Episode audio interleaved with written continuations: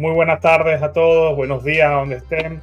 Bienvenidos a un nuevo episodio de La Voz Rosonera. Hoy estoy aquí con nuestro guapo Girolamo Fontana. Estaremos también con un invitado de la taberna del Milan, miembro fundador de la taberna del Milan que ya ha estado por aquí, para analizar lo que fue la derrota o goleada del Milan ante el Monza, ante nuestros hermanitos, nuestros primos, donde además vimos cómo Daniel Maldini asistió, donde además vimos cómo Colombo nos anotó el cuarto y último gol. Eh, rotó, hubo algunas variantes, jugaron eh, personajes que no lo hacen con mucha asiduidad, eh, con mucha constancia, eh, mejor dicho, de forma titular vamos a hablar sobre quién tiene más responsabilidad en esta derrota, si el propio DT o estos elementos que no brillaron de la manera que muchos podríamos esperar. Y además vamos a debatir y a conversar algo que sucedió en zona mixta con Mateo Gabbia y Billy Costa Curta. Billy Costa Curta, leyenda, se puede decir, de, del Milan. Generalmente fue suplente, pero estuvo en muchos de los Milan históricos y vamos a conversar sobre, sobre eso, ¿no? Porque lo ha eh, interrogado, lo ha entrevistado a Mateo Gabbia y le ha comentado que básicamente lo echó a la calle, le dijo chao, eh, erró en el primer gol y Gabbia defendió a su compañero y dijo que era un error colectivo y ahí comenzó la dinámica. Eh, te presento Giro y nos vamos a la intro para darle la bienvenida a nuestro invitado. ¿Cómo estás? Bien, buenos días, buenas tardes, buenas noches. Estoy despertándome del golpe de realidad que recibimos. Creo que veníamos de una gran racha los últimos juegos, se pudiera decir que el 2024, pero se vieron cosas y creo que lo interesante acá, y lo voy a decir yo, un crítico de Pioli y uno de los que ha dicho que Pioli debió irse en noviembre del 2023, pero por primera vez quedaron retratados jugadores. Creo que es el partido donde, donde esto pasa por primera vez y se evidencia tanto. No podemos excluir errores, por supuesto, alguno que otro error, pero ignorar lo otro sería montarse en una montaña anti-Pioli que yo creo que que no lleva nada y no lleva la crítica que deben tener los mismos jugadores sobre su rendimiento ayer. Hubo rendimientos de verdad para analizar. No puede ser que un jugador de 37, 38 años como Giroud haya corrido más que Jovic y que Okafor. Eso es inaudito. Eso es inexplicable que Chuguese. Eso no puede pasar. Entonces, es un jalón de oreja allí y una alerta que, que debe hacernos por primera vez, primer partido, creo que desde hace mucho tiempo, donde quedan señalados y retratados los jugadores. Bueno, ya Giro dio su pequeña introducción, así que ustedes también pueden dejar sus comentarios aquí debajo en la cajita que aparece allí en YouTube para que nos cuenten sus impresiones del partido. Por ahora, pónganse cómodos y bienvenidos a un nuevo episodio de La Voz Rosonera.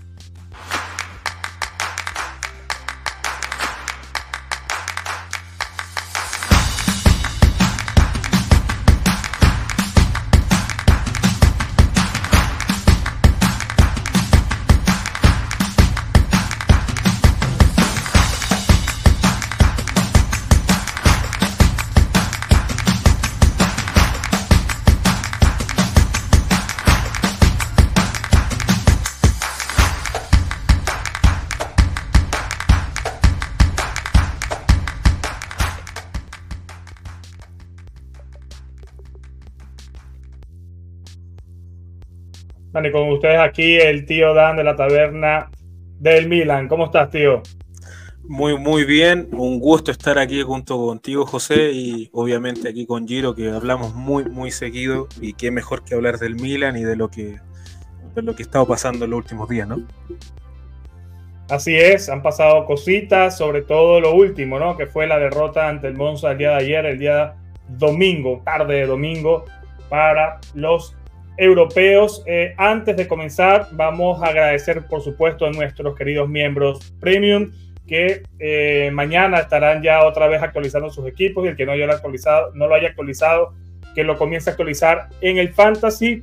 Recordar también que eh, siguen en cola con el tema de los pronósticos. Yo me retiré ya de los pronósticos, estaba muy lejos. Le doy la oportunidad a nuestros miembros premium para que sigan allí pronosticando el próximo pronóstico, el Milan frente al equipo del Rennes. Vayan ahí dejándolos eh, a Julito que está hoy detrás de cámaras y si quieren participar y ser miembros premium recuerden que lo pueden hacer aquí en el código QR que ven en pantalla o también en, el enlace del video y felicitar por supuesto a nuestro querido Roberto Vallivian quien cumplió años en, estos días no sé si hoy o ayer así que feliz cumpleaños hermano y muchísimas gracias por ser parte eh, de la voz rosonera VIP se viene torneo de PlayStation FIFA o, o como se llame ahora que es el FC 2024 con nuestros queridos miembros premium. El que quiera participar, ya saben que se pueden registrar allí donde le dijimos anteriormente. Ya vamos a meternos en temas entonces, muchachos. Derrota, primer tema, 4 a 2 frente al Monza. Un partido que yo creo que se quiebra en esta jugada donde el eh, Di Gregorio, el portero del Monza, eh, se lesiona, que por ahí ya subió una foto el día de hoy, eh, el ojo como le quedó en esa misma jugada creo que pudo haberse marcado penal. Creo que esa fue la misma jugada a, a, Teo. Hernández. Eh, el partido se detuvo 8, 7 minutos y en el tiempo de adición para recuperar lo que se perdió en esa jugada puntual, el Monza nos hace dos goles. El primero, todo de Chao, todo de Chao, ya que primero lo había pegado, no lo había podido tumbar, y luego se va y lo tumba en el área. Y que no te tumbe ahorita, te tumbo luego. Eh, pero Thiago no tuvo solamente errores eh, conceptuales como este, sino que ya lo habíamos hablado antes, cuando juega él, cuando juega Tomori, generalmente son centrales que, como son más rápidos, eh, permiten un poco adelantar las líneas. Vimos muchas veces a Thiago adelantado, como lo hacía generalmente, pero pecando y fallando muchísimo a la hora de hacer los pases. No conectaba, estaba perdido. Walter, que no puede estar el día de hoy, alegaba en ex que Pioli tiene cierta responsabilidad al exponer al jugador alemán desde el minuto uno, tomando en cuenta la larga lesión de la que venía. Pero otros alegan que ya había jugado el partido anterior, algunos minutos, que a Chiara había que dejarlo eh, descansar y que también hay que recordar que cuando el Milan ha estado en épocas donde rota o, donde juega cada tres días, empiezan las lesiones musculares. Yo por ejemplo, fui uno de los que pidió rotación y yo no puedo ser incongruente ni contradecirme a mí mismo. Yo pedí rotación para este partido, Pioli me la dio y por eso yo en ese sentido yo no lo puedo criticar.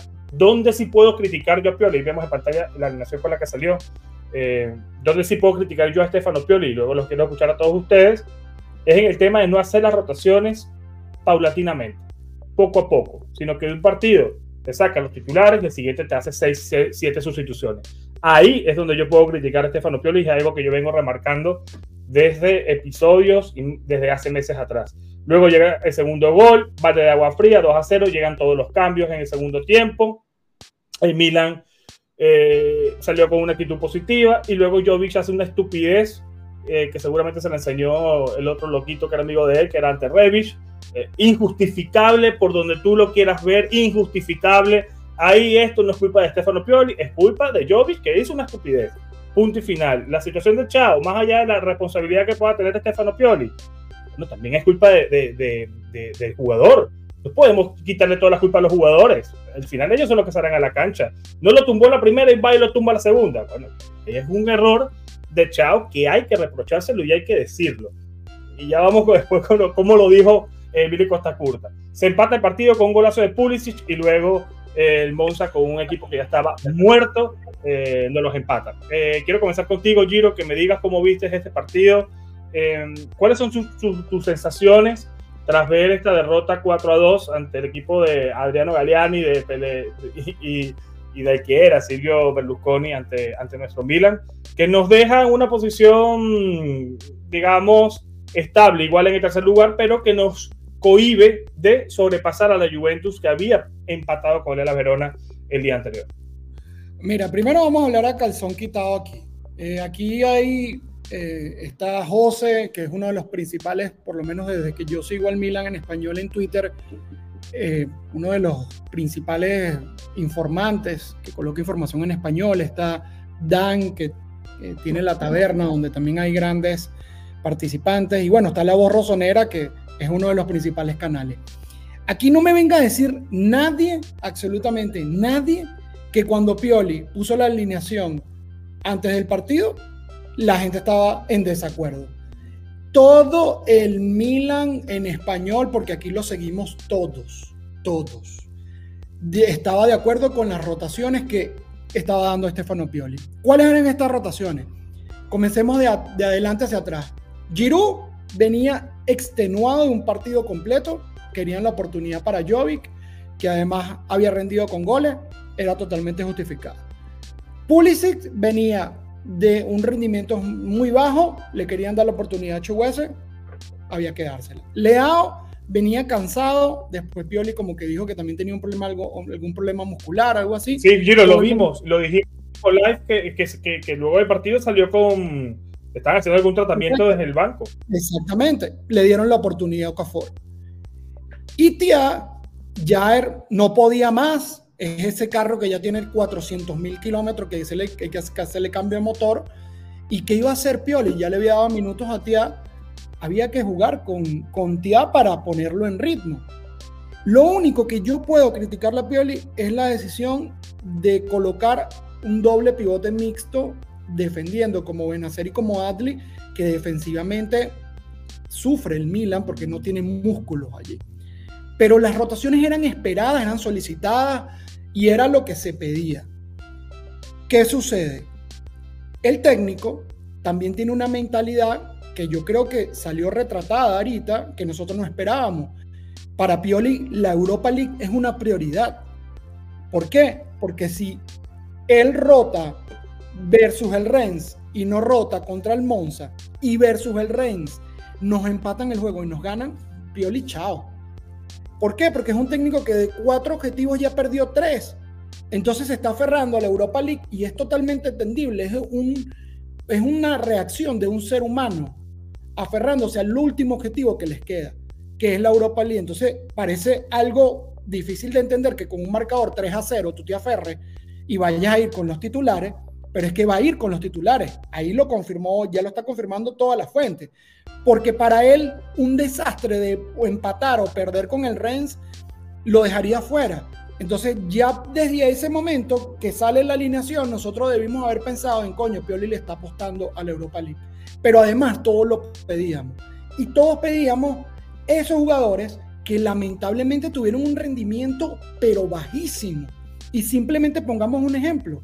Veamos cómo entró Giroud y cómo entró Pulisic y lo que hicieron los otros cuatro y tú sacarás cuentas de qué fue lo que sucedió. Que si el Milan no jugó bien, yo no creo que el partido lo haya cambiado la acción con el portero, porque el Milan no venía jugando bien. Había algo allí en el medio campo, definitivamente, y sobre todo en los extremos de Okafor y de Chuguese que no daban una. No, no venía el Milan jugando bien. Ya lamentablemente esos cambios que hace Pioli son tarde para cómo entraron esos jugadores. Después se encuentra el partido con lo de Jovic, que es algo totalmente inexplicable, que no tiene sentido, y ya ahí el partido estaba perdido. Yo hubiera querido que Pioli hubiera guardado el empate 2 a 2 contra el Monza con uno menos. Te soy sincero. Creo que subestimamos ahí al Monza, pero si Pioli, si hubiese echado para atrás, entonces lo hubiésemos criticado porque qué bola que nos hubiésemos echado para atrás contra el eh, con uno menos. Pero ese punto nos hubiera ayudado a mantenernos pegaditos ahí de la Juventus. Ya lo que pasó, pasó, pero hay que ser justos. Primer partido desde hace mucho tiempo en que yo eximo 20%, 20 de responsabilidad de Pioli, 80% de responsabilidad de jugadores. Sabes que cuando entró Chubuexe, los primeros minutos, le vi una frescura que faltaba en esa banda por la cantidad de minutos que ya tenía Pulisic en, en las piernas y lo que hablábamos también antes del tipo de sistema que hacía que el norteamericano se lanzara mucho hacia, hacia, su derecha. Eh, y Chubuese en los primeros 15 minutos mostró cositas interesantes, sobre todo a nivel eh, individual y a nivel eh, técnico. Hubo una jugada donde se llevó a muchos jugadores dentro del área y, y al final quedó en, en, nada, pero evidentemente se fue apagando. Él no estaba pero, o, o, se ausentó Giro durante un mes y fue justamente el mes donde empieza el Milan a jugar con este sistema. A lo mejor no tiene todavía, no está tan acostumbrado a tener a un to chick de falso 10. Es correcto. Hay, hay, hay, un problema, hay un problema después Daniel estoy seguro que lo va, va, a hablar sobre eso, sobre lo táctico. Hay un problema ahí en la banda derecha que Chukwese y Pulisic no, son, no juegan igual, juegan muy diferentes. Claro. Y cuando juega Chukwese necesita mucho más acompañamiento del lateral y del mismo Loftus-Cheek que se echa hacia la banda derecha. Pero el principal problema no es ese. El principal problema es que Chukwese se quedó con el chip de la Liga Española y él cree que va a estar regateando y que va a estar haciendo y va a tener la libertad que tenía en la Liga Española. Y él. No, bueno, la, la, técnica la tiene Giro, la técnica la tiene, pero hay que pulirla como en su momento se pulió la. Pero en Italia la, te tienes que adaptar. En Italia te tienes que pero, adaptar. Pero poco porque... a poco, tiene, tiene, un mes, tiene un mes de, en donde no estuvo, antes de irse a la Copa de África se lesionó, antes de eso le metió un gol a Newcastle en el último partido de la Champions y ya todo el mundo estaba diciendo, ah, bueno, el, el nuevo. Fíjate, su mejor rendimiento cuando fue con el Newcastle porque estaban, tenía campo abierto. En Italia no te van a jugar así. En España sí te juegan así. Entonces. Bueno, depende también, que... depende, de la, depende del contexto del partido. De repente, desde el inicio es más complicado porque los equipos se te cierran, hay un ritmo lento en el cuadro del Milan, pero si se sabe pulir, yo creo que se le puede hacer algo. Yo, bueno, quiero escucharlo a. Viendo, sí, dime de yo sigo viendo a sí.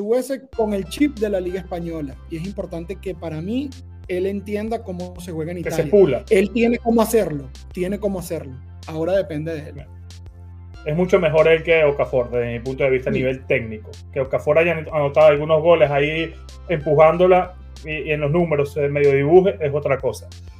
A ver, tío, eh, tú siempre has sido en la taberna, en ex, eh, un tipo bastante crítico con, con Stefano Pioli.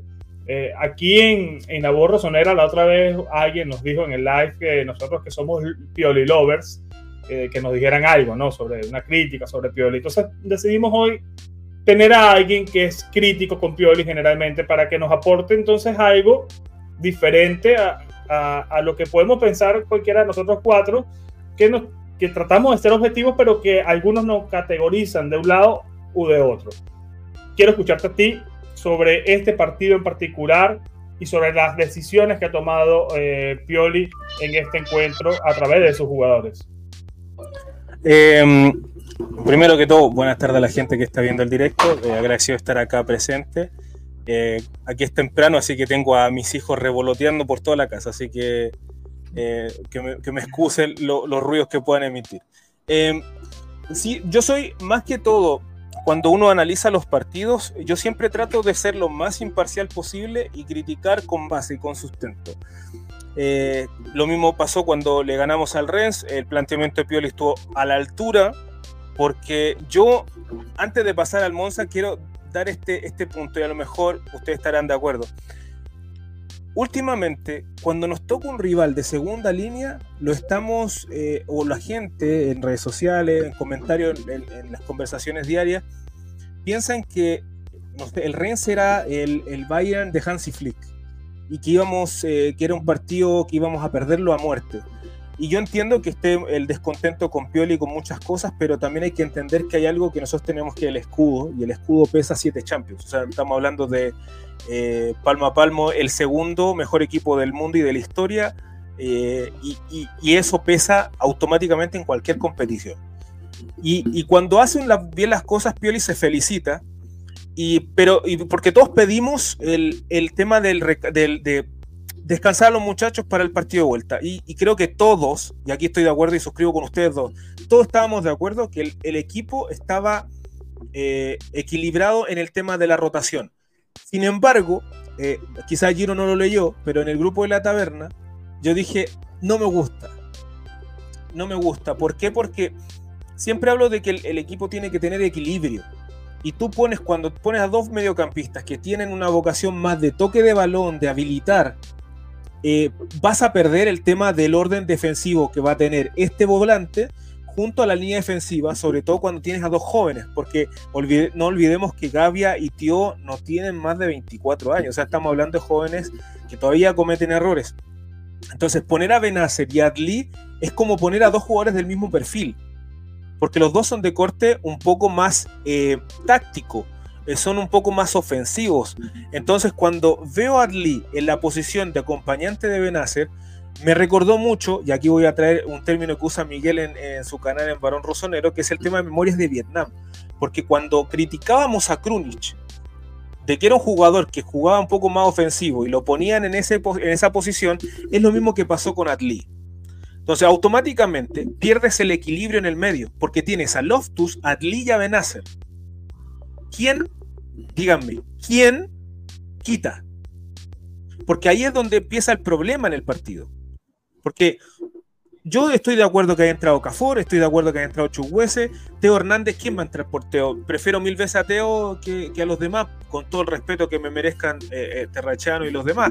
Pero, eh, y, Florenzi eh, obviamente va a, jugar, hasta que se lesione nuevamente, porque Calabria no está disponible y no tenemos a nadie por ese lado. Entonces, cuando tú tienes ese desequilibrio en el medio, ya empieza el problema. Y eso lo notó yo siento que en al ciento punto la rotación eh, no, no es que haya sido menospreciar al rival, pero se confió de sobremanera que con este mediocampo íbamos a tenerlo todo listo. Y cuando yo veo que hubo un Musa que cuando lo pusieron en su posición natural, en la mejor que funciona en Estados Unidos, que es la de mediocampista y que corre, o era poner o mantener a Reinders o a Musa, pero no sacarlo a ambos. Porque todos sabemos que Loftus tiene una orden y la orden es que no puede bajar. O sea, yo no lo veo cerrando jugadas como en una doble línea de 4 o una línea de 5 antes de la línea defensiva. Entonces ahí es donde yo empiezo con el detalle de que para mí el concepto de Pioli en el partido del Monza partió un poco complicado porque el Monza tiene a Pesina, ¿cierto? Y Pesina, todos dirán, eh, no, que es malísimo, malísimo. Muchachos, Pesina se va a jugar contra el Milan y va a transformarse, no sé, en, Di Stefano, hermano, porque no le gusta el club. Entonces va a jugar su partido aparte. Entonces, si no le pones un volante de corte, un Musa o un Reinders por último, ahí empieza el problema. Y ahí es donde yo digo que, eh, y, y Giro conmigo siempre conversamos con esto, yo siempre le tiro a Pioli. Y yo puedo decir que hasta ahí está el problema del entrenador, porque empezó desequilibrado el partido con el tema del mediocampista. Pero después hay otro punto, yo lo puse mucho en ex y creo que hay gente que está de acuerdo con esto, y es, tú estás en un club y eres suplente. Yo entiendo que Pioli está acostumbrado a que los suplentes son suplentes y nunca van a ser titulares, con excepciones de sorpresas como pasaron en su tiempo, como son Tomori, como, son, como fueron eh, Tonali en su momento, el mismo Leao. Claro, y tío. Pero si te van a poner y tú sabes que tu entrenador no le gusta, porque esto en base a trascendido, no sabemos si de verdad le gusta Chuguese, si tiene problemas personales con ellos, no, eso no lo sabemos, eso son solamente opiniones que todos tenemos. Pero si te da la oportunidad el entrenador de jugar desde el minuto uno con un rival que tú tienes que ganarle, no es que hay que ver si se le gana, porque aquí vuelvo a lo que dije al principio contra el Rennes jugamos con el Monza y pareciera que estuviéramos jugando contra la Juventus un derby. Es un partido que tú tienes que sacar puntos. Entonces, tú pones a Okafor, tú pones a Chukwese, tú pones a Joich, que tiene un promedio que es similar al que tenía eh, Origi en el Liverpool, que es el tema de los promedios de goles en pocos minutos. O sea, Origi llega, te marca, eh, te marcaba en el Liverpool goles eh, con poco, en pocos minutos. Y Jovic estaba haciendo exactamente lo mismo, o sea, estaba haciendo el trabajo que tiene que hacer un delantero suplente. Te dan la opción y cometes un error infantil, porque esto es un error infantil. Si te está cargando el central, si te está molestando el central, si te está haciendo muecas, burlas, te está diciendo palabras, te está insultando, la mejor forma de un jugador de fútbol de devolver estas burlas es haciendo lo que tú sabes hacer no dando un manotazo de niño pequeño como si estuvieras en el kindergarten eh, y después vas acusado. Porque él golpea y él mira inmediatamente al árbitro. Ni siquiera hizo un gesto como de que, oh, iba a correr y le, y le pegue. Ni siquiera eso tuvo de picardía como uno dice. Entonces el error parte ahí. Entonces te queda el equipo con 10.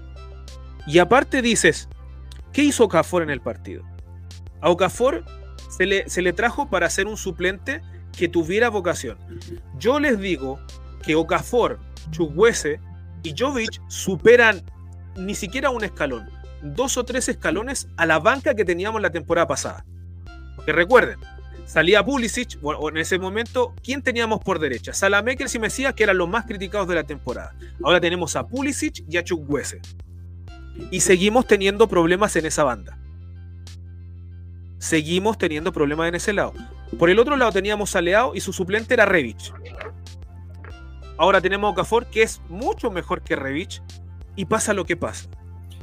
Negro, una cosita importante que me parece muy importante de destacar es porque he leído algunas justificaciones sobre, bueno, y José más o menos lo hablamos ya con, con el tema de Chuguese, que hay una posición estratégica que está mal colocada, que no lo acompañan, y con Okafor he leído también o he escuchado justificaciones en que eh, no es su posición el extremo derecho, que su posición principal es segunda punta. Sin embargo, realmente, más allá de, que si está mal posicionado, mal acompañado Chuguese, que si está mal posicionado Okafor, de verdad no pueden hacer un mejor trabajo.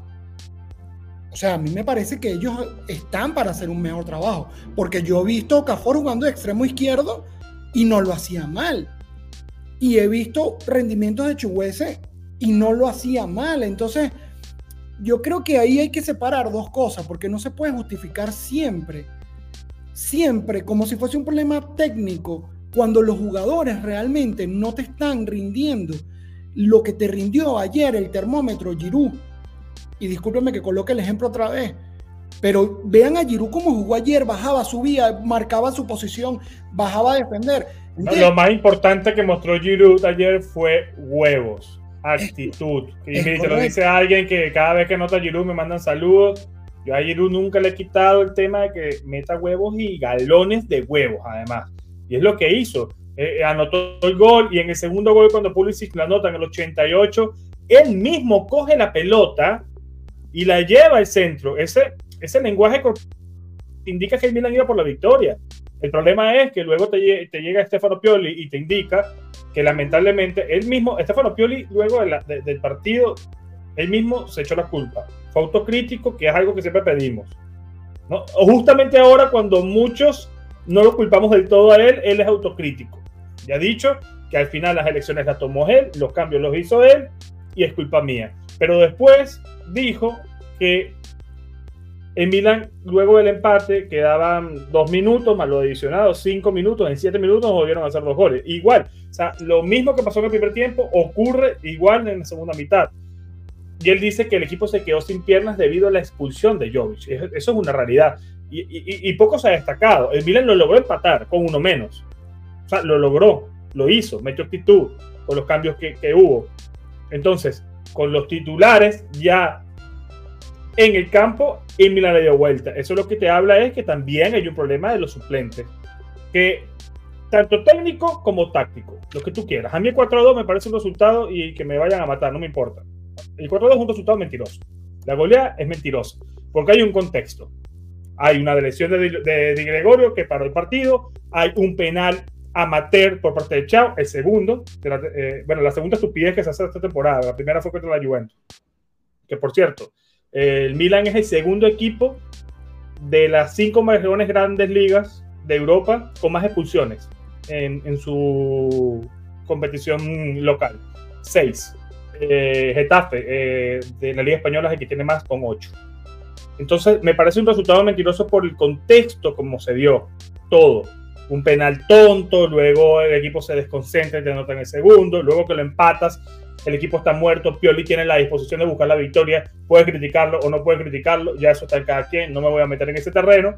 Y el Monza luego del, 2 a 2 siempre tuvo la posición de balón y Milan nunca la logró controlar y te anotan ese tercer golazo con asistencia, creo que fue ahí la de, la de Dani Maldini. Em, yo, hay una cosa, Negrito, que lo hablamos en el último live, estaba Giro aquí también, con el tema del medio campo. Eh, yo soy uno de los que ha sostenido que Benacer y Adli no pueden jugar juntos. Yo cuando vi el 11, yo dije, me encanta. Yo si no me escondo, yo dije, está rotando, es lo que tiene que hacer porque llega a meter a Leao desde el minuto 1 o a Pulisic desde el minuto 1 cuando no han parado y se nos lesionan y entonces Pioli, que cagón es Pioli que lesiona a los jugadores, los mata. Porque ahora Pioli lo que haga, lo que haga, se lo ganó, no se lo ganó, lo que tú quieras, haga lo que haga, lo van a matar. Y yo trato en ese sentido de ser un poco, eh, bueno, tratar de pensar un poco con la mente fría, aunque quizás la esté cagando para algunas personas, algunas me dirán que soy un idiota, X. La cuestión es que él hace los cambios, él mueve esto, pero cuando yo vi a Lee con Benacer, yo dije, quiero verlo, porque ahí falta músculo. A mí Musa no me gusta, negrito. También se lo dije en el otro eh, live a, a los muchachos. Pero Julio me planteó algo que era, ¿y a quién pones entonces si quieres músculo? Creo que fue Julio o Giro, no recuerdo. Y yo dije, bueno, nada más nadie. Nada más nadie, porque es que no hay otro jugador de corte y de músculo que te pueda hacer la función que te hace Musa. No hay más nadie. Y hoy quizás, pensando en el partido contra el Rennes, dice, bueno, el único elemento que yo tengo en ese sentido es Musa. Estoy 3 a 0, necesito un corte defensivo en el medio campo contra el Rennes, que además voy a Francia, lo voy a guardar para ese encuentro cosa que a mí me parece inteligente.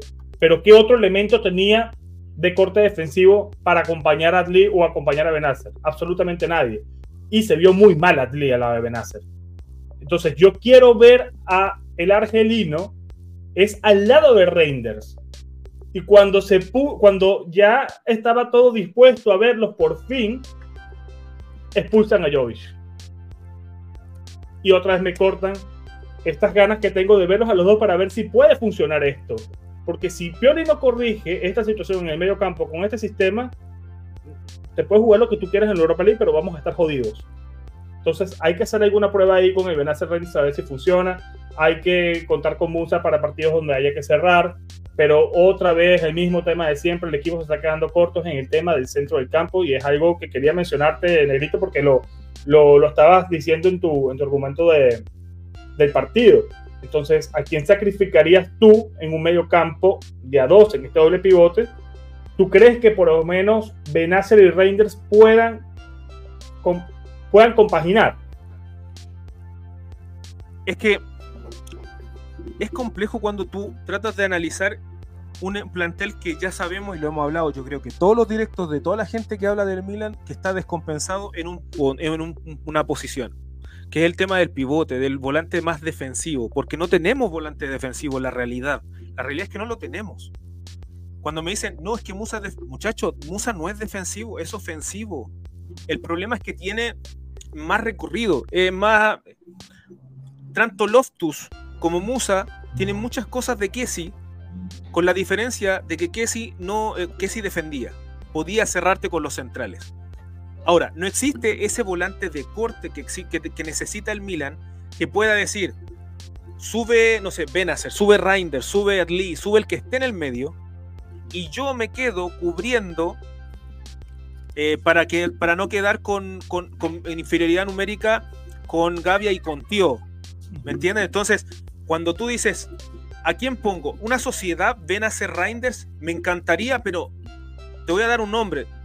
Póneme a un Hoyvier, mediocampista de corte nato, atrás de ellos dos.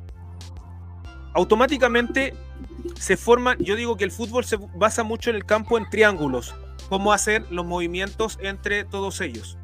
Entonces, si tú pones un mediocampista de corte, sea el que sea, porque por ejemplo Kimmich no ha renovado, puede ser una, propuesta interesante para el mediocampo, díganme el nombre que sea, en el mediocampo que sea pivote, que ayude a estos dos. Porque sé que rendirían. Pero en este momento no lo tenemos, entonces hay que lidiar, y ahí estoy de acuerdo con lo que dice Julio en, algún, en, su punto, ¿a quién pones? Porque tampoco, y ya sabemos que Pioli no ocupa a nadie de la, del primavera, a menos que sea estrictamente necesario y que no haya otra opción.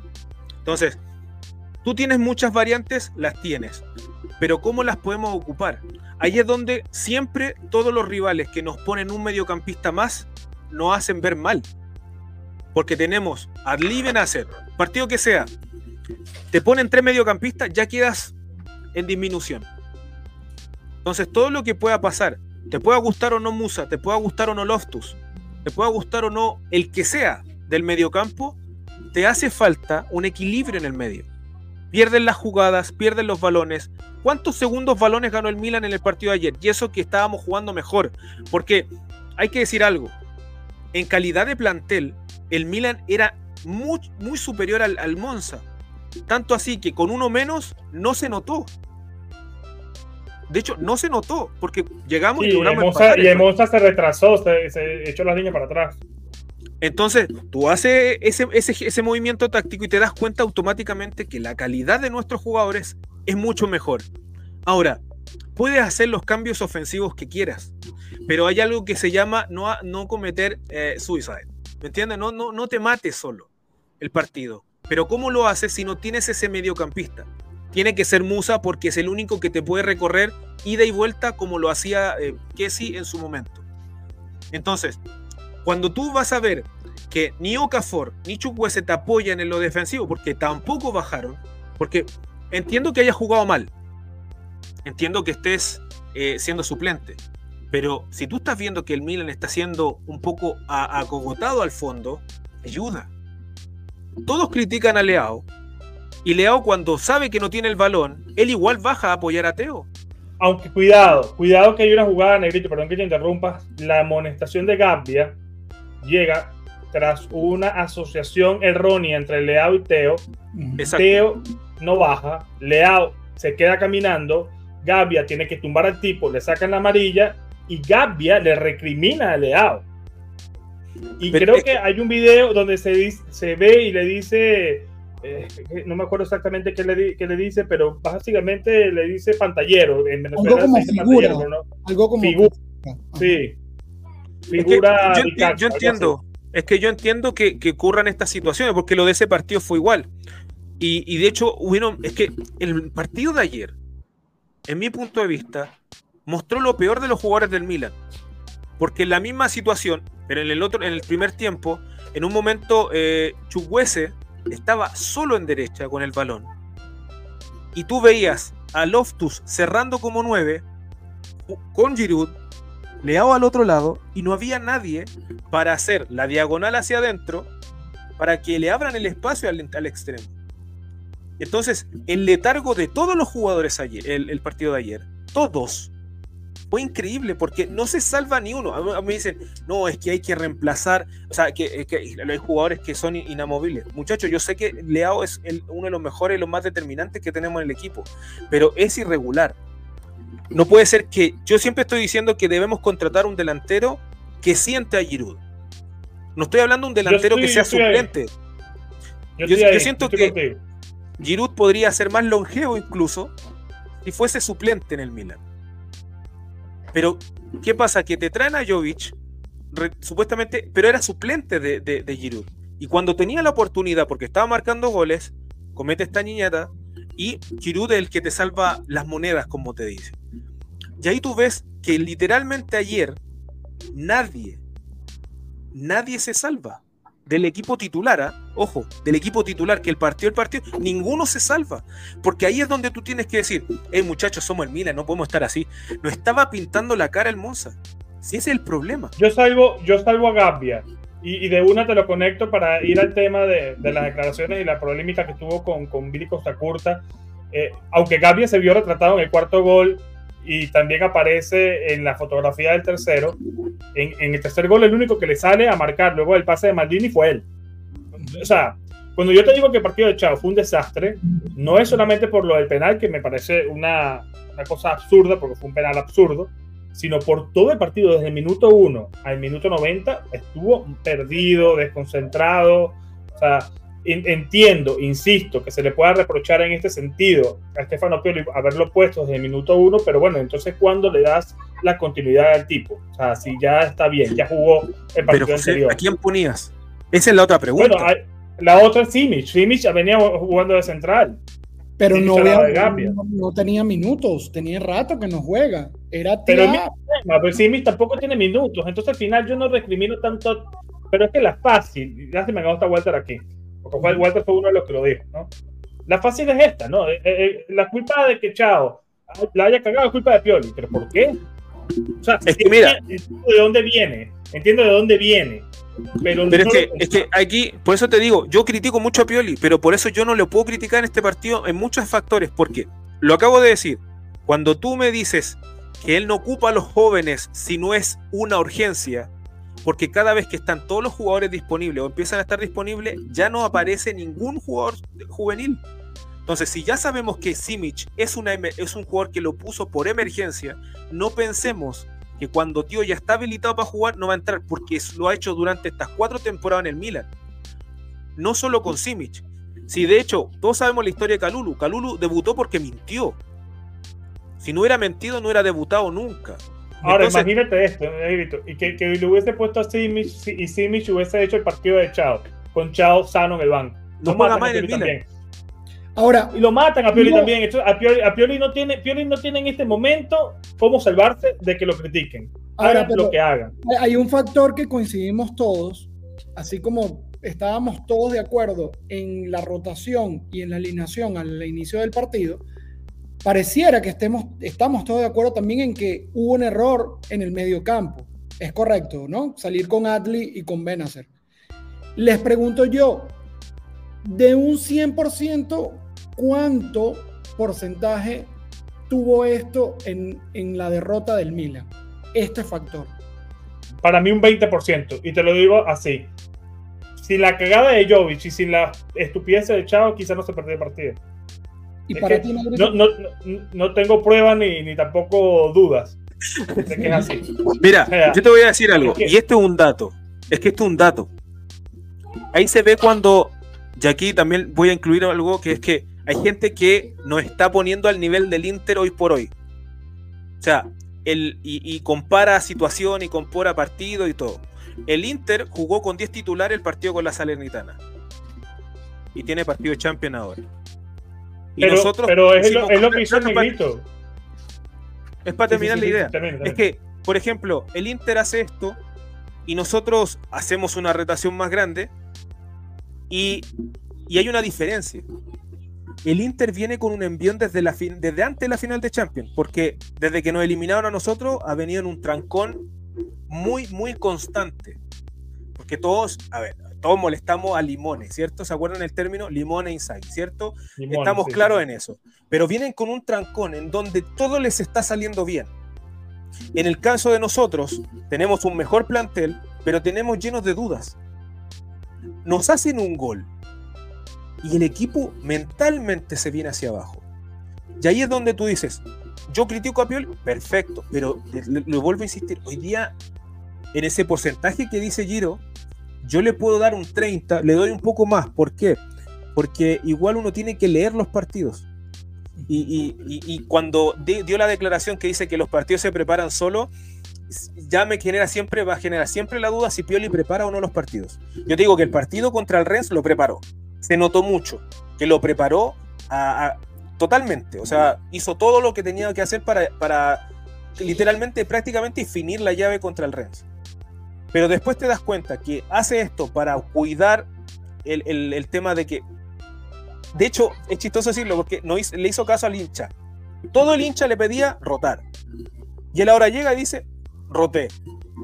Y ahí es donde todos decíamos, Chuguese va a brillar, Okafor va a brillar, y no pasó. Ahora, suscribo palabras de, muchos muchachos, del Tommy, de, de, Giro también en, algunas cosas, que cuando dicen faltan minutos. Pero si quedas fuera en tres, de las cuatro competiciones, o en dos de las cuatro, ¿en dónde vas a dar minutos? Yo te lo digo, un plantel, tú, para tener un plantel competitivo que pelee de circunstancias necesitas tener 16 titulares. O sea, 16 jugadores que peleen un puesto de titular. Pero ya cuando no te queda nada de competencia, estás con solamente Europa League y Liga, ¿en dónde puedes empezar a rotar? Tienes que empezar a jugar con lo que tienes. Ahora, ¿Le van a caer a Pioli por todo? Sí. ¿Yo tengo ganas de tirarle con todo? Sí, pero no puedo porque me mostró que él hoy en este partido quiso hacer algo. Él dijo, no, voy a rotar porque necesito descansar. Todos que decíamos, no puede jugar Kiar, no jugó Kiar. Pero cuando entra Kiar en una llave, tampoco. Pulisic. Y ahí era donde Chukwese tenía que haber rendido.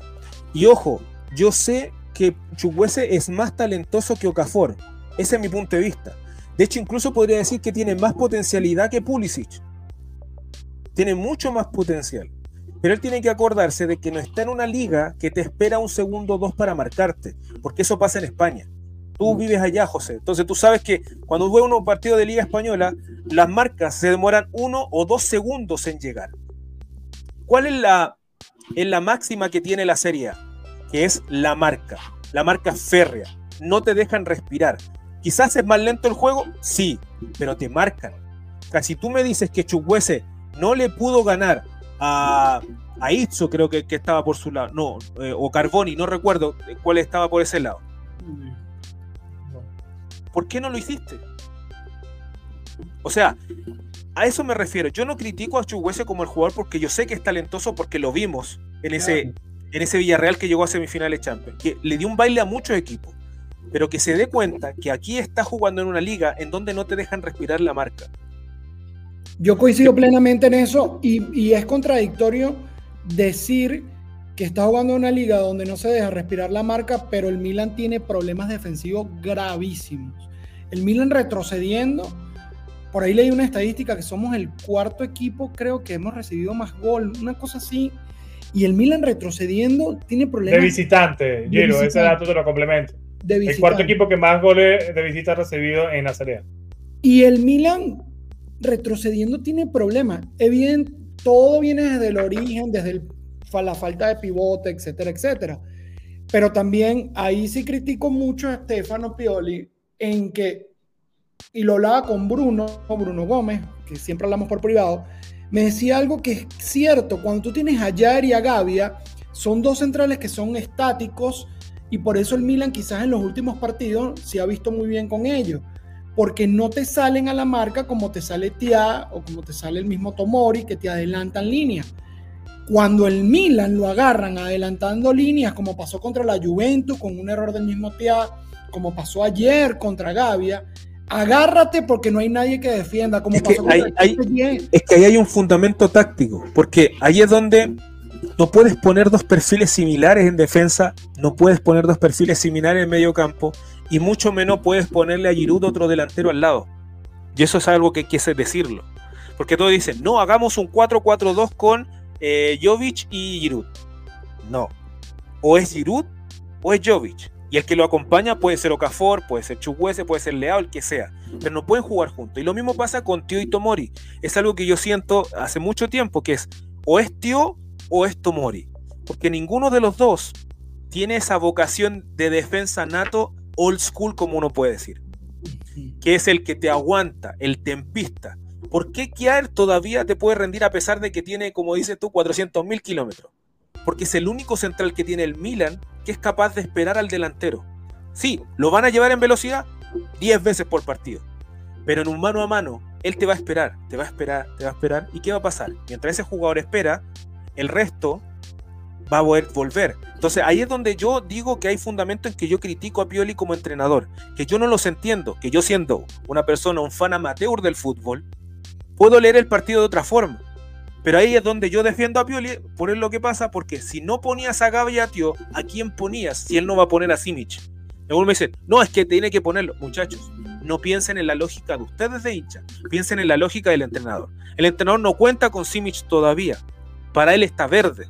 Entonces, ¿qué opciones tenías? Mantener a Kiaer, tener a Gavia, a Tío. ¿Qué iba a hacer? Puso al, que, lo más obvio posible. Es lo mismo que pasa con el lateral derecho. Todos sabemos que Florencia en cualquier momento se va a romper dos meses más. Pero ¿a quién pones si no está Calabria? ¿Vas a inventar? Ya, hizo un intento contra Rachano hace unos días de ponerlo en línea de cuatro como lateral, sabiendo que él llega como alero. Pero sí, es, es, que, es que al final de cuenta, Negrito, es un problema de planificación en el mercado. en donde él tuvo, él tuvo eh, responsabilidad también. Entonces al final le salpica, eso es una, es una realidad. Le salpica a él y le salpica a la directiva, que por cierto habló, habló el, dueño del Milan, Jeffrey Cardinale, y dijo que que lo del estadio, el plan es este, hacer el estadio para que en unos cinco años, en vez de invertir 100 millones en, en, un mercado veraniego, se inviertan 250 millones. Entre líneas, si tú lo lees así, dices, bueno, eso quiere decir que va a invertir 100 millones de euros en este mercado dice que no está contento y que no estará contento hasta ganar la Champions y repetir la Champions. Y habló Scaroni y dijo que el objetivo, él ve el fútbol como, como un agente de haciendas y que el objetivo en este momento es clasificar a la, Champions. Cuidado, que, que, Scaloni no es un tipo que caiga muy bien a la aficionada de Milan y me incluyo. a mí no me cae muy bien, sobre todo por cómo me manejado el tema del estadio hace una semana, dos semanas salió un tema del estadio que ya parecía que estaba todo listo y otra vez ahora están saliendo rumores de que no, el Inter va a venir otra vez con el Milan a hacer el, nuevo estadio. Pero yo, por ejemplo, Negrito, Giro, yo, por ejemplo, siempre sostuve que el objetivo del Milan esta temporada tenía que ser clasificar a Champions. Lo digo yo y me mataron en su momento y bueno, imagínate que lo diga eh, Scaroni y luego de que básicamente, no sé si notaron cuando anota el cuarto gol el Monza o el tercero, el cuarto cómo la dirección de la televisión italiana se fue enfocando, tenía tiempo que no veía esto en, el Milan. El carómetro, ¿no? Enfocó la cara de Giroud, la cara de Cho, la cara de Stefano Pioli, la fueron enfocando poco a poco mientras que el Monza iba celebrando. Se enfocaron más en eso que en la celebración del, del, del cuadro local. Y luego de esto, el único que da la cara en esta zona mixta, que yo sepa, creo que fue Mateo Gappia, ¿no? Y tiene este encontronazo con, con un Billy Costa Curta, que quizá la nueva escuela no lo ha visto jugar. Yo lo vi en los últimos eh, partidos de su carrera.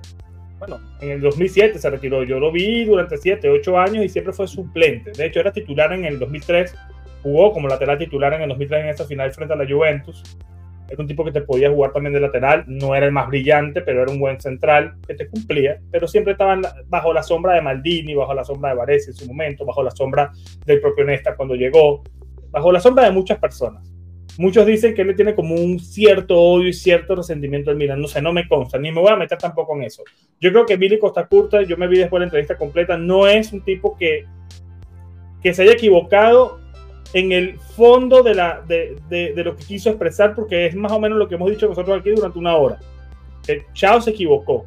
El problema va en la forma como se expresa y la forma como contesta. Ahí está la falta de respeto y ahí está el temple de Mateo Gabbia, es lo que más me impresionó a mí. Es un líder, el tipo. Que luego de haber sido cedido de Villarreal, llega acá, se pone, más o menos algo parecido a lo de Teo. Ah, necesitan un central, me pongo yo aquí a disposición y, él tranquilo le contesta a Billy Costa Curta que perdió totalmente los estribos cuando Gabriel le dice que eh, no podemos culpar a un solo jugador, sino que debemos culpar al colectivo porque nos hicieron cuatro goles. Y en ese sentido, lo que hace Mateo Gabbia está genial, porque hay códigos en el vestuario. Y en su momento, ¿se acuerdan cuando yo critiqué a Calabria, que salió después de un partido echándole mierda a todo el mundo? Y yo dije, eso no me parece bien, aunque tenga razón, no me parece que tú digamos, expreses estas cosas a voz populi. Y Gabbia en este sentido sí actuó mejor que Calabria aquella vez. Y no lanzó al agua a, a, a, Chao, que tuvo un partido malo. Y dijo, bueno, todos erramos. Y Costa Curta le responde básicamente, no, el que está equivocado eres tú, porque yo soy un analista y yo otro porque está defendiendo a tu compañero como lo tienes que hacer tú. Unas formas de expresarse bastante lamentables, siendo o sea, cualquier persona que se exprese así ante un jugador como Gabia, que estaba, el que vea el video, lo, puse también en mi, cuenta de ex, Gabia estaba muy sereno y que te contesta así un tipo que seguramente Gabia admiraba, lo deja muy mal parado a Billy, a Billy Costa Curta. Y muy bien parado a Gabia en cuanto a liderazgo y en cuanto a comunicación. Tenga razón o no. Luego le preguntaron si Jovic había pedido disculpas, dijo que no querían hablar más de eso, que seguramente el día de hoy en el entrenamiento Jovic la pediría porque él sabe que se equivocó, respetando los códigos y respetando la unión de vestuario. Tío, ¿cómo viste esta discusión y cómo viste el partido de Mateo Gabriel día de ayer? Y cierra contigo. Sí, yo creo que tengo que reconvenir una palabra porque sí, se me había olvidado Mateo Gavia, porque y esto lo hablo siempre en la taberna, cuando el jugador no suena mucho en el campo es porque está haciendo las cosas bien. Eh, el fútbol es muy mal agradecido a veces con los jugadores que son silenciosos en el campo. Porque hay gente que dice que el que más es nombrado es el mejor. Entonces, como vemos tantas veces llegando a gol a Leao, decimos el mejor es Leao. Y a veces hay jugadores como Gabriel que juega de manera muy defensiva y muy callada, muy tranquila, pero muy fuerte. Eh, hay eh, algo que dicen los muchachos siempre es como que se fue un niño a Villarreal y volvió un hombre. O sea, estamos hablando de un jugador que en su momento yo vi un par de partidos hace tres temporadas, dos o tres temporadas, un partido amistoso y dije, hey, ojo con Gavia, es buen central. El Tommy me convencía, prácticamente me convenció de que no, no era así. Entonces... Eh, Al Tommy está en la línea de Julio, en la línea de Julio, que no le gustaba a Gavia. No, no, le gustaba a Gaby tampoco. Entonces como que yo le dije, hoy día le dije, eh, me equivoqué, ¿no? En bajarme de la gavioneta, porque yo eh, de verdad hace rato, y, y, le vi dos partidos. Entonces, cuando tú ves un jugador que tiene estas condiciones, primero las condiciones del partido, porque él hizo muchas cosas de las que hace Kiaer, porque hay que recordar que Gavia no es rápido, pero es un jugador que se sabe ubicar en su puesto. Y eso es, difícil en el fútbol porque uno dice, no, tenemos jugadores que tienen mucho, mucho cardio, son muy físicos, muy veloces, pero ¿cuántos jugadores tenemos bien ubicados en el campo? En el que en el Milan tenemos a Gavi en estos momentos, tenemos a Reinder que se ubica bien. Pero de ahí mm, me faltan. Giroud es un delantero que eh, se ubica bien siempre y es la experiencia. Y Kiaer sería el otro. Pero el resto hay que ayudarlos a trabajar. Florencia el otro que se ubica bien porque está acostumbrado. Pero a eso me refiero con Gavia. Gavia es un jugador que se está ubicando muy bien en el campo. Porque si él ve que tío sale, él no sube. Si se dieron cuenta en varias jugadas, sobre todo en la jugada que la que dices que en la que Gavia reta a Leao, en la que tuvo que hacer el foul, eh, ya tío iba como saliendo. Como, eh, y parece que esa es la instrucción, ¿ah? como que salen atacando y el equipo completo tiene que cubrir la mitad de la cancha. Pero el Gavia fue como el que más lento fue subiendo, esperando que, que se ubicaran bien Teo y Leao. Si no hubiese eso, quedaba mano a mano con el jugador. Por más que digan, no, que tío iba a llegar a ser. No, muchachos, quedaba mano a mano porque iba solo la diagonal. Es que algo parecido pasó contra la Juve. Cuando expulsan a Chao fue algo parecido, pero en ese momento estaba Tomori y es, algo que hemos hablado aquí. Cuando juegan Tomori y Chao, en Milan adelanta más esas líneas y los pueden agarrar mal parados y la cagan eh, alguno de los de arriba. En ese momento exacto, si Gabia se quedó atrás y, ahí se esa jugada. Perdón, continúa. No, sí, entonces por eso te digo que para mí, y después tengo que reconvenir, Gavia fue el que hizo un trabajo silencioso y ese trabajo se tiene que felicitar. Porque sí, perdimos 4 a 2, pero Gavia evitó muchas ofensivas del, del Monza en el primer tiempo que podían haber generado peligro. Porque aquí algunos dicen, no, es que las llegadas cuentan. Muchachos, en muchos momentos quedamos con este problema en el medio campo, quedamos con disminución en el medio campo y Gavia tuvo que cubrir. Pero la idea es que no ocurra esto. Entonces, eh, ahí es donde yo digo que Gavia tuvo un partido más que correcto, muy, muy bien. Eh, y espero que, que, siga creciendo, porque esto ojo, Gavia se va a equivocar. Se va a equivocar. Y ahí es donde uno tiene que decir, hey, acuérdate el partido con el Monza porque jugó un partidazo, el otro partido con el Real jugó partidazo. Eh, los jugadores jóvenes que están en formación se van a equivocar. Tío, ¿se va a equivocar de nuevo? Sí. ¿Por qué? Porque está con falta de fútbol. Eh, y, y de verdad creo yo que aquí también hay que darle responsabilidad, creo yo, y lo siempre lo he dicho, que es al capitán, eh, al capitán sin jineta. Porque muchos mucho hablan de Leao MVP, y yo esto lo peleo con Tommy muchas veces. Pero para mí el MVP de varias temporadas ha sido mañana. Y esta es la temporada más baja que le he visto mañana.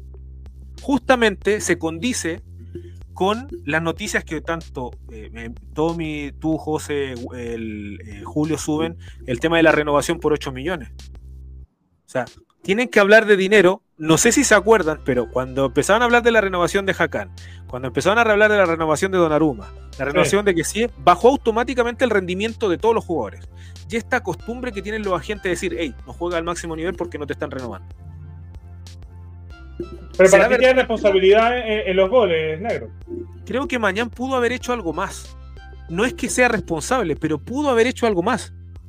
O sea, cubrir el primer palo en uno de los goles, por ejemplo. Es que mira, si tú me dices que este mañana, que le hicieron cuatro goles hoy día, es el mismo mañana que le tapa el cabezazo a Harry Kane en la temporada pasada en Champions, que nadie llegaba, pero él llegó, ¿qué pasa? Él es el que se pone a dar instrucciones en los goles cuando hacen tirar los centros. No sé si se acuerdan que hay unas fotos de mañana en el medio campo, en diagonal, dando instrucciones. ¿Dónde está ese mañana? ¿Dónde está el mañana que retaba a los jugadores? Porque yo no lo veo gritando. El mañana, el mañana de los penales es el que yo me, es el que más me preocupa. Tres penales ha tapado en Serie A y los últimos que nos han lanzado es que ni ha estado cerca de taparlos. Pero el, es el mañana de los penales es el que me preocupa. Es que por eso voy a, este comentario. Tiene que haber noticias de, de, de renovación para que los jugadores bajen el rendimiento. Porque yo sé que mañana hasta hace unos meses atrás era el mejor arquero del mundo y si no estaba peleando con, con Courtois. Y aquí todos podemos, nadie puede discutirlo. Mañana es un arquero de los pocos que se pueden ver hoy en día, que son buenísimos. Pero, ¿qué pasa? ¿Te, tienen que, tienes, tienes que presionar con tu rendimiento para que te den lo que tú pides? O sea, yo aquí voy a hacer, voy a como rasgar vestiduras porque yo critiqué mucho a Donnarumma en su momento, pero aún así cuando Donnarumma estaba buscando su renovación, no bajó nunca el rendimiento. Y eso sí se lo agradezco a Donnarumma.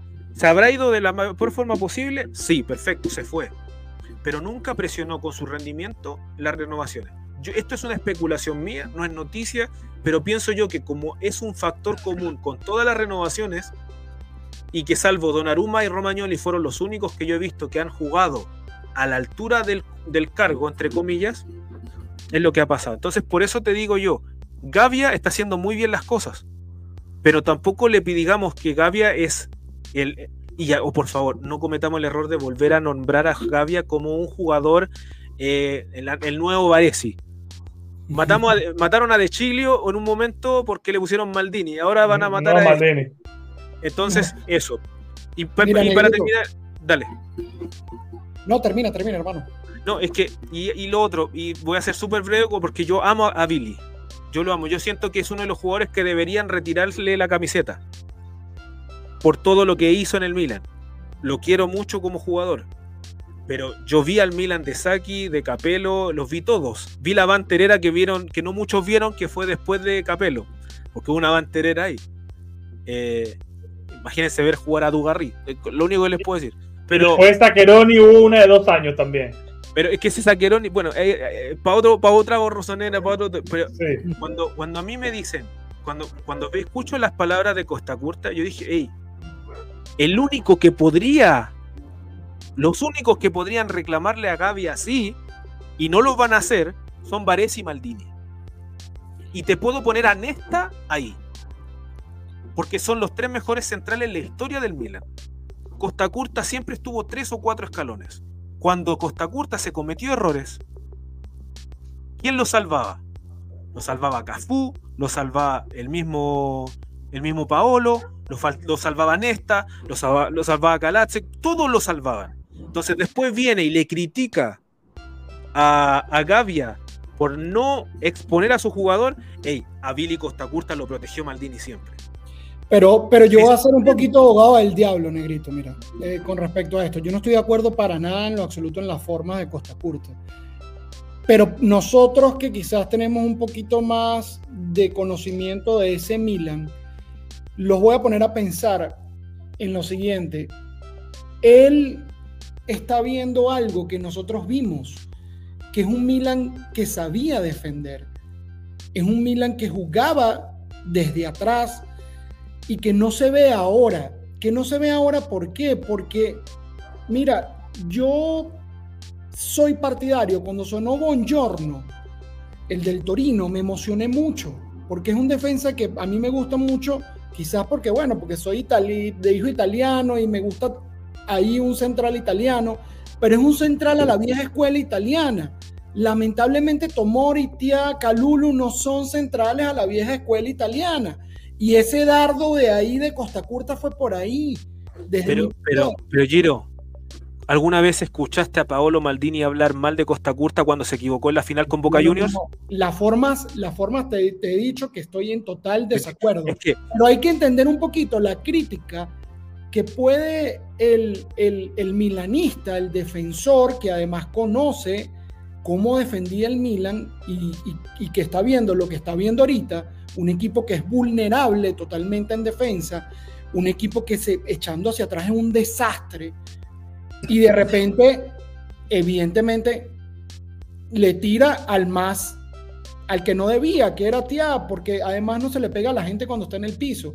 Pero, yo, quiero analizar el punto y, que se olvide un momento de la forma y del jugador y que nos concentremos un poco en que realmente el Milan debe defender mejor y que no lo están haciendo. Y ahí están los números, una temporada desastrosa. Sí, sí, estoy de acuerdo, pero ¿sabes cuál es el problema? Es que, te lo vuelvo a decir, todos nos acordamos del, del penal de, Billy Costa Curta, en la final con Boca Juniors, ¿cierto? Perdimos, la, de hecho la perdimos. En Intercontinental 2003, eh, para dar contexto a la gente. Exacto. Yo no escuché nunca a Maldini decir, no, se equivocó, o exponerlo como lo, como lo pudo haber hecho. Claro. Entonces, cuando tú, tú ves a Gavia hablando de esa forma, diciendo, es un problema de equipo. Eso me da cuenta de que fue bien criado en el Milan Gavia. Porque eh, el problema, si bien todos sabemos, y yo creo que el mismo equipo sabe que Tío jugó mal, no le vamos a dar de comidilla al circo y lo vamos a proteger al jugador. Ahora, sí tenemos problema en defensa, pero ese no es problema ni de Tío ni de Gavia, por más de que sean los que tengan que jugar. Y esto vuelvo a decirlo, y ahí es donde aparezco yo, el que critica a Pioli. Trabaja con un jugador que te ayude a ser un mediocampista de corte, tercer central. El que esté justo en el medio, que pueda jugar arriba de Gaby y Tío y abajo de Gaby y Tío para poder hacer equilibrio. Si ese es el problema. No, eh, ahora, si ustedes me dicen a mí que, que, que Costa Curta se equivocó, pero se pasó 3.000 pueblos, como dicen los muchachos hoy en día. Por supuesto, pero hay errores, te repito, de Tomori, que se, que se había echado tremenda temporada hasta la lesión, era, para mí era el mejor jugador de esta temporada hasta que se lesionó. Pero hay errores de, Tomori y de Tía que son errores, discúlpenme, pero son errores ingleses. Pero mira, el, en Champions. Son errores de otra liga. Entonces yo me quedo con eso Corta. Es que mira, en Champions, cada vez que jugaba Kiaer, que era el central que te da la calma, que te la puede dar Gaby ahora, ¿cierto? Que es el que. Si ustedes se dan cuenta que no me acuerdo si fue contra el Borussia en San Siro, en donde estamos jugando asqueroso, Kiaer empieza a ordenar y decirle, hey muchachos, cálmense. Empieza a ordenar al mediocampista, quédate un poco más acá, para que haya un orden. Hay un orden. Y aquí no podemos escuchar a un Gavia, a un Tío o a un Tomori hacer eso. Tomori, la mejor versión de Tomori fue con Kiaer. La mejor versión de Tomori fue con Kiaer. Y fue porque Kiaer era el que ordenaba. Entonces, ahora, ¿qué necesitamos? Yo quiero que Gavia se empodere aún más. Y que sea ese líder en la defensa que desde hace tiempo, con Romagnoli podríamos decir, y con el mismo Kiaer, eh, no teníamos, pero con una continuidad en el tiempo. Me refiero a que pueda ser de 4 a 5 años. Entonces, y, poco se dice una cosa, Cambia es uno de los jugadores que más tiempo tiene en el Milan, salvo los seis meses esto que estuvo en el Villarreal, a Gambia lo estamos viendo desde hace cinco años atrás, que no hay muchos, o sea, Leao, Teo, Benacer, eh, y Y, puede hablar con autoridad diciendo, hey, yo soy, yo, yo soy formado acá, yo soy formado acá. Claro. Entonces, eso que dice Giro es algo que se ha perdido en el tiempo. El Inter de Milán tiene su origen porque eran jugadores extranjeros. Y ahora hay más italianos en el Inter que en el Milan. Tú ves a Bastoni y a Chervi en defensa y parecen una fotocopia uno del otro. Claro, Bastoni tiene unas cualidades muchísimo mayor, pero es el defensa italiano de Materazzi, es el defensa italiano de Canavaro, es el defensa italiano de Maldini, es el defensa italiano para atrás, o sea, son ese estilo de defensa. Yo creo que el Milan debería, de verdad, y ojalá esto va a quedar grabado, debería ir por Bongiorno. Yo, creo, yo creo que con el decreto Crescita el Milan va a empezar a fichar, eh, sin el decreto Crescita, perdón, el Milan va a empezar a, fichar italianos, pero eso lo vamos a dar para otro día que nos estamos viendo de tiempo. Eh, quiero que me digan un jugador que les gustó, que no sea Gabbia, y el peor jugador, que no sea Chao. Eh, sin mucho preámbulo, el resto se lo dejamos a la persona que comenten. comienzo contigo, Giro. Coño, me agarraste fuera de base. No, Giroud. No, no, que me gustó Giroud. Giroud. Lo de Giroud es admirable. De verdad, ese video de Giroud, ese segundo tiempo de Giroud deberían ponérselo a todos los jugadores antes que comiencen los juegos. Para que aprendan, para que vean lo que es un campeón del... Yo, el otro día José dijo algo y yo me quedé callado. Entiendo su posición de, que nosotros necesitamos algo más fuerte que Giroud en el 9, pero yo con Giroud mm, lo veo Mira, mira, fíjate, fíjate que el negrito coincide conmigo. Sí, coincide. Coincide, pero yo le doy mucho pergamino a Giroud, muchísimo, muchísimo. Pero mira, pero fíjate que puede quedarse perfectamente como un suplente de un jugador, de un mejor delantero, con mejor edad, con más movilidad, que aporte más en el juego, más allá de los galones de huevos que tiene, que no se los discrimina y, y, bueno, lo guapo que es para también para presentar las camisetas que genera que gastemos dinero para que le demos más platica, Cardinal y compañía. Si se queda de suplente, a mí no me, no me desagradaría, pero tendría que elegir a él o a Jovic para traer a alguien más. Y el flop, me quedo con Giroud. que no sea Chao. Me quedo con Giroud. Yo no me quedo con Giroud. Y, uno, y un 9, no, no, un 9 estilo Taremi, un 9 titular y con Giroud de suplente, porque le da mucha... Ah, bueno, sí, claro. Muchos huevos al camerino, ¿entiendes? Entonces, bueno, pero ya lo dijimos, Giroud. Y uno que no me gustó, Adley. El partido de Adli ayer fue, o sea, yo no sé, Adli, ojo, tampoco es sano porque no venía jugando mal, venía haciéndolo bien. Un, una no, un día malo lo tiene cualquiera, pero coño, en el fútbol, el fútbol es muy dinámico y ayer entrega, entregaba balones a,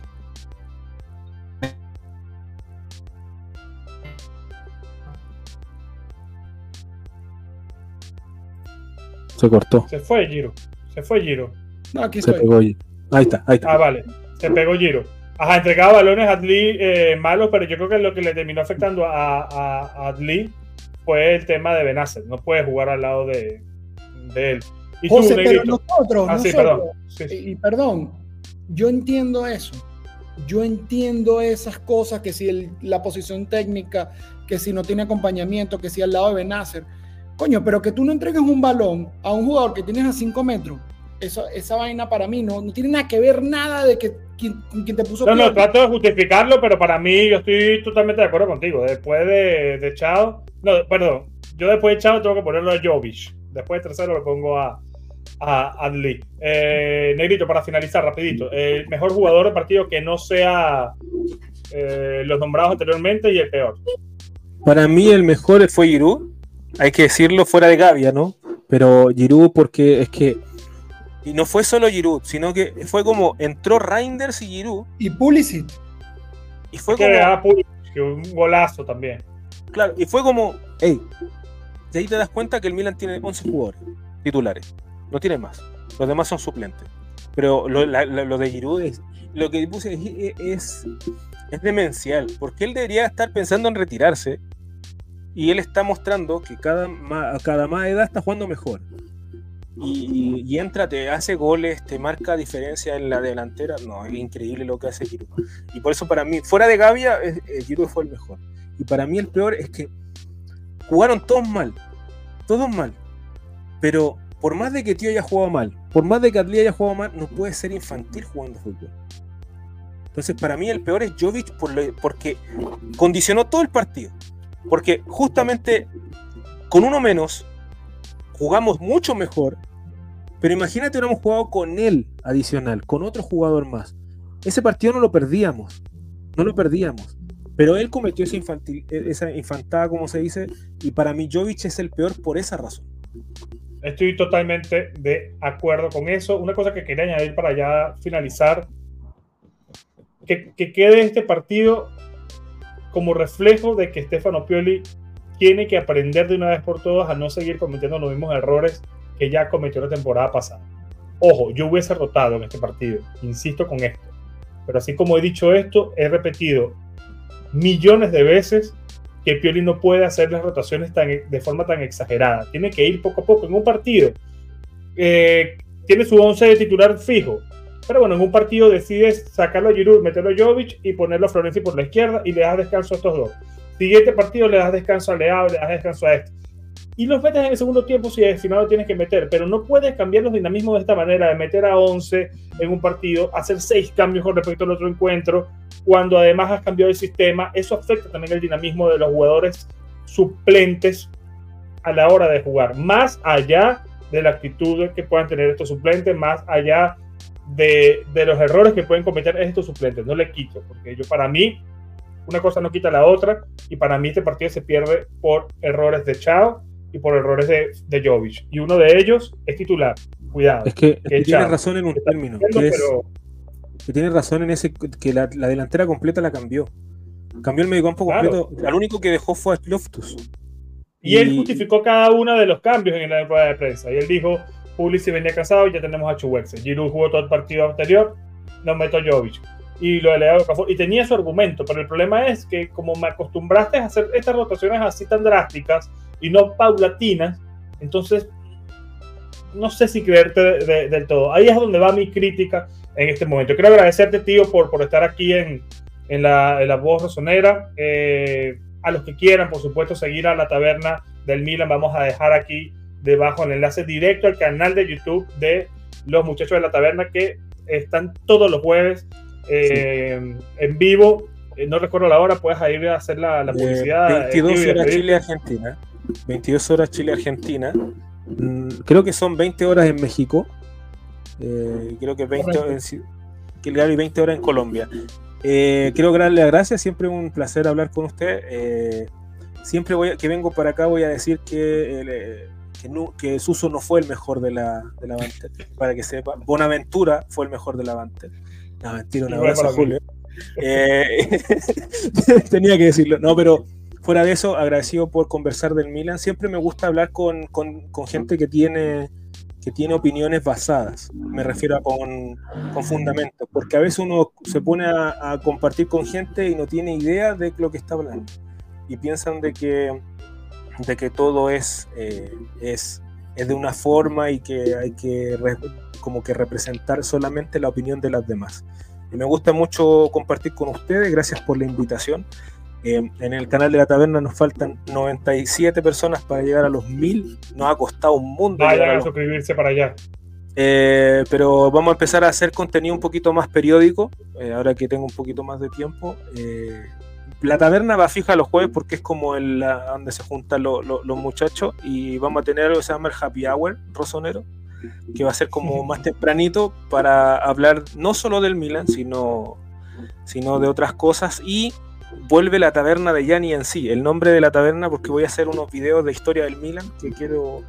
Siempre, el Giro sabe que a mí me gusta mucho hablar de la historia y hacerle entender a la gente que antes de la Banter hubieron muchas Banter ah, y antes de muchas Banter hubieron muchos periodos gloriosos en el Milan. Por eso es tan rico este, este equipo. Así que por eso agradecido y, y cuando estén, siempre va a estar disponible para, para poder participar con ustedes. Miren, yo voy a decir algo increíble. Algo increíble. Yo que le he tirado mucho, le he tirado, no, no, voy a decir le he tirado porque entonces se agarran de ahí y dicen que yo le tiro a Pioli. No, yo no le tiro a Pioli, y no tengo ninguna intención, ni me pagan por eso, ni nada en lo absoluto. Simplemente doy una opinión de acuerdo a lo que yo considero. A veces buena, a veces mala para Pioli. De el 100% de responsabilidad hasta ahorita, hasta mitad de temporada, digamos que de un 100%, Pioli para mí tiene responsabilidad un 65%. Ese 35% faltante es de directivas, jugadores, etcétera, situaciones de partido. El partido del domingo va dentro de ese 35%. No le demos responsabilidad a Pioli más allá de, algo que pudo ser diferente, pero que no necesariamente influyó como dice eh, José, y lo dijo muy bien, si Jovic no lo expulsaban, uno no puede asegurar nada, pero hay una gran probabilidad de que el Milan hubiese ganado el partido. Y ahí no tienen ningún... O no lo perdí al menos, por lo menos perdí, yo estoy casi seguro que no. Totalmente, entonces, y pongo ese ejemplo de Jovic para no volver a lo repetitivo de los jugadores y el rendimiento. Entonces, a decir las cosas como son, hoy me dirán que soy Pio Lover, mañana me dicen que soy anti-Pioli, pero cuando eso sucede, significa que estamos en el medio del camino estamos haciendo las cosas bien. Eso es correcto y como dice el tío, que nosotros tenemos opiniones basadas.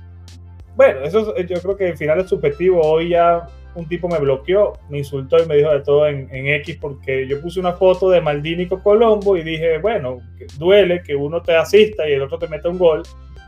Y cada, cada programa eh, de, de, Milan en español tiene su línea editorial, ¿no? Nosotros aquí no decidimos no hablar de exjugadores. Y a exjugadores yo me refiero a Sedeca. No lo nombramos, no hablamos de eso porque hablamos del Milan. Nosotros tenemos esa línea editorial.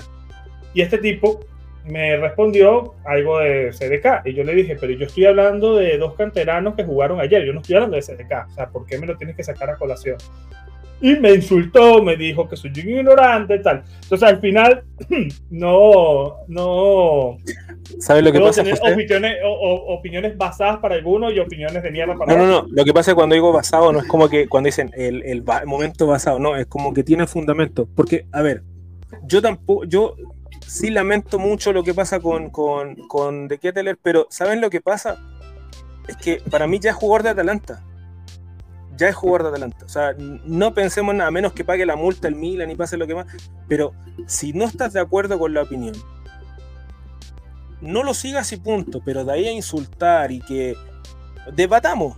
Yo en un momento, y lo voy a decir con todas sus palabras, yo debatí con una persona en un directo de, otro canal y lo estaba, le estaba dando mi fundamento y se molestó tanto que se salió del directo. Y dejó a sus compañeros. Y, de verdad me dio mucha lata porque digo yo, hey, vamos a debatir, debatamos de fútbol. Yo puedo estar en, desacuerdo con muchas cosas con, Julio, con Walter, con José, con Giro, con el Tommy, que a veces no, nos calentamos también. Yo creo que usted aquí también se calenta José con Walter y con, con Julio. Pero olvídense de, de, que porque yo te insulto, tengo más argumentos que tú. Porque cuando ocurre el insulto, ya se acaba cualquier argumento que me quieras dar. Correcto. Porque aquí hablamos de fútbol. Somos, somos amateurs tratando de hablar de algo profesional. Y da lo mismo si, si José se enoja, se molesta, porque queda en el directo. Eh, la gente que cree que yo me voy a ofender porque alguien me dice no sabes nada de fútbol en una red social, lo siento muchachos, y, listo, si para ti no lo sé, lo, lo siento, eh, fue un gusto, que te vaya bien y no siga leyendo mis opiniones.